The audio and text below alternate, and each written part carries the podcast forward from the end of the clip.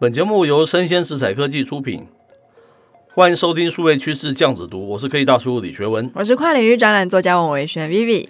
今天呢、啊，我们下一个标题叫做“到底是哪些手法啊，坏了加密货币这一锅粥了”。哦，真的是市场对于加密货币这个议题的看法，真的是相当的两极嘛。是，它原本是一锅很美好的粥，是，现在变得好像不这么的好，掺了一些东西，对不对？大家觉得不太舒服。是。那我们挑选的一则新闻是来自于网络媒体，叫做 Meta Post，它的标题叫做“全球数万果粉看了一场假的苹果发布会了”。假的，哇哦，是。至于这个假的发布会跟这个加密货币有什么关系呢？我们就截录里面的一些内容跟大家介绍。九月八号凌晨嘛，我们知道这是苹果它的发布会嘛。正当果粉们哦兴致勃勃的观看苹果秋季新品发布会直播的时候，全球哦却有数万人哦被一场假的苹果发布会给骗了。好，根据外媒报道啊，八日的凌晨啊，YouTube 上。有人呢，在以苹果发布会的这样子的名义进行直播嘛，哈，直播的内容是之前呢，CNN 采访的苹果执行长 Cook 他的一个旧的视频呢。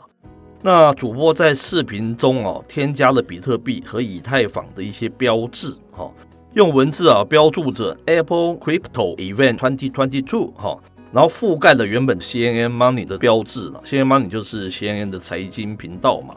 并且哦，在底部添加了粗体文字“重大新闻”哈。如果你真的点击进去这个频道的页面哦，那么就会发现这个链接啊，这个 URL 跟苹果公司根本没有任何关系了。嗯，这种方式真的是很吸人眼球。是是是。那其实这些报道里面就有称啊，这些直播通过一些标题和描述中使用一系列苹果关键字来引起观众们的注意力用。嗯比如说，他就用了像是苹果发布会直播，库克冒号，二零二二年的苹果和元宇宙，哎，都还蛮吸引人的，对不对？是，如果是我，我会想要打开。是，但是当你真正打开它的时候，那个直播间却充斥了一些非常奇怪的资讯哦。嗯、然后它这个 link 就会跑去一个看起来很阴森啊、阴暗的加密货币网站。是。那据媒体报道，那个直播总共吸引了全球七万人观看哦。哦事情发布之后啊，假的苹果发布会的直播因为违反了 YouTube 的服务条款而被删除。嗯，好，接着文章说，这已经不是第一次发生加密货币的骗局嘛。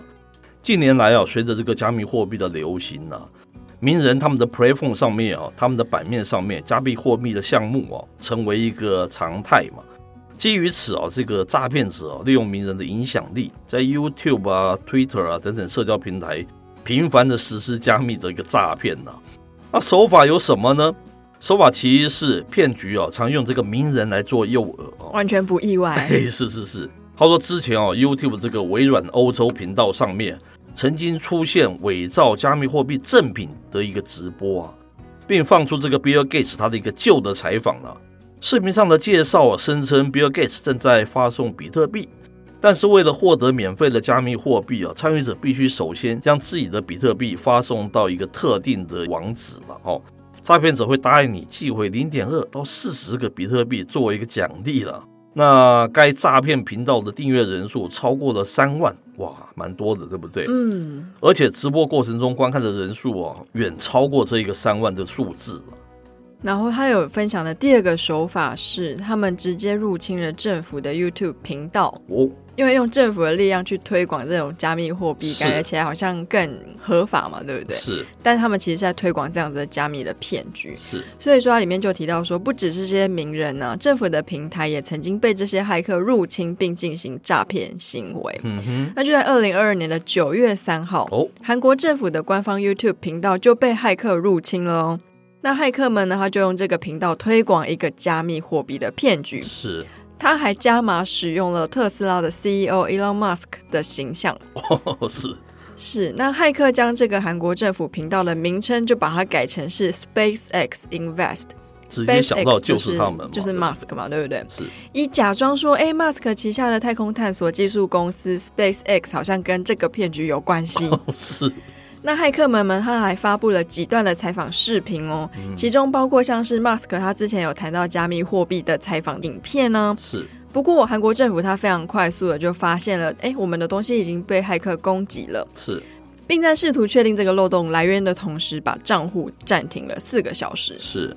那么最后一个手法是利用推特执行加密的骗局。我们知道推特跟这个加密行业融合，是最为快速、紧密、主流的一个社交媒体嘛？哈，他拥有超过三点三亿活跃的粉丝。同时哦，在这加密社区哦，推特更是最有影响力的一个社交媒体了。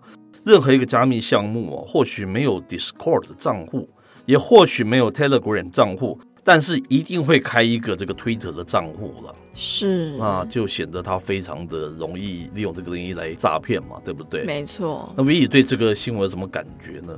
对这个新闻吗？我觉得诈骗集团的脑袋真的是动得都蛮快的，哦，因为有非常多的新兴科技。我们以前有谈论过嘛，就是色情业跟诈骗业是日举凡新的科技，他们我觉得都是第一个想要让这个科技落地的行业之一。是。那我个人的看法是这样的：为什么挑这则新闻呢？每天诈骗这么多，我们感受是很可惜的。非常多的新创啊，一开始就是因为一些良莠不齐或是这些诈骗行为哦，都把它搞得非常的糟了。嗯，譬如说利用 AI 去改变脸啊，去装置在某个人身上，变成是某个色情的演员，对不对？哦，是。又像是之前呢，我们讲说 VR，曾经有一段时候它也是非常红，二零一六年那个时候。那接着哦，有些公司就推出非常廉价的 VR 的版本，那你戴上去感觉起来，你的体验就非常差，嗯，非常多。你如果以为说大家 solution 就是这样子的话，以后你就会非常排斥 VR 这样子一个新兴科技。是，还有非常多了，这时间不是很多，我们就不一一的介绍。嗯，我们讲的是这种东西足以破坏整个新创啊新世界的一锅粥，我们特别要觉得非常的遗憾啊，对不对？这样子的情况。是呢，我觉得高科技还有一些门槛嘛。是。那像我们这种声音内容相对来说比较不门槛，所以我相信大家应该都还记得，我之前就有提到说，很多大企业就说声音名片这种东西我们早就有做了，那成效就不怎么样嘛。意思是一样。是是是。那因为你可能是用自己的思维跟自己的方式去做嘛。对。有时候专业的做其实真的就不一样。是。举例来讲，利用手机去录不是不好哦，因为你一个低起头本来就是让一些创作的门槛降低。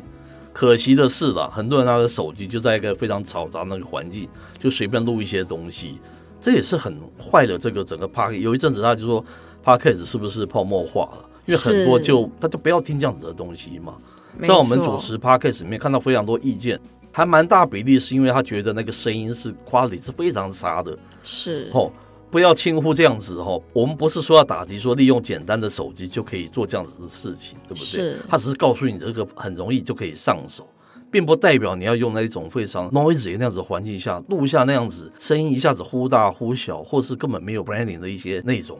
这个会足以坏了 Podcast 整个市场，这是我们要强调的它那个重点。所以其实数位经济有一个很有代表性、声誉比较正常的公司，其实好像也是蛮重要的。是，没有错。因为等于它可能会为全世界带来一个最良好的示范，然后最舒适的体验情境。是。才不会让我们很多的消费者，哎，像我们还算是比较常在接触科技产品的，是。那像是对数位比较不熟悉的这群人，是。也许就会接触到这些比较良莠不起的产品之后，就觉得说啊，这个科技我用过啊，它不好。对对对，就是这样子嘛，对不对？嗯、有什么？其实有点可惜了哈。那以上内容播到这边告一段落，我是科技大叔李学文，我是跨领域专栏作家王维轩 Vivi，我们下回见喽，拜拜。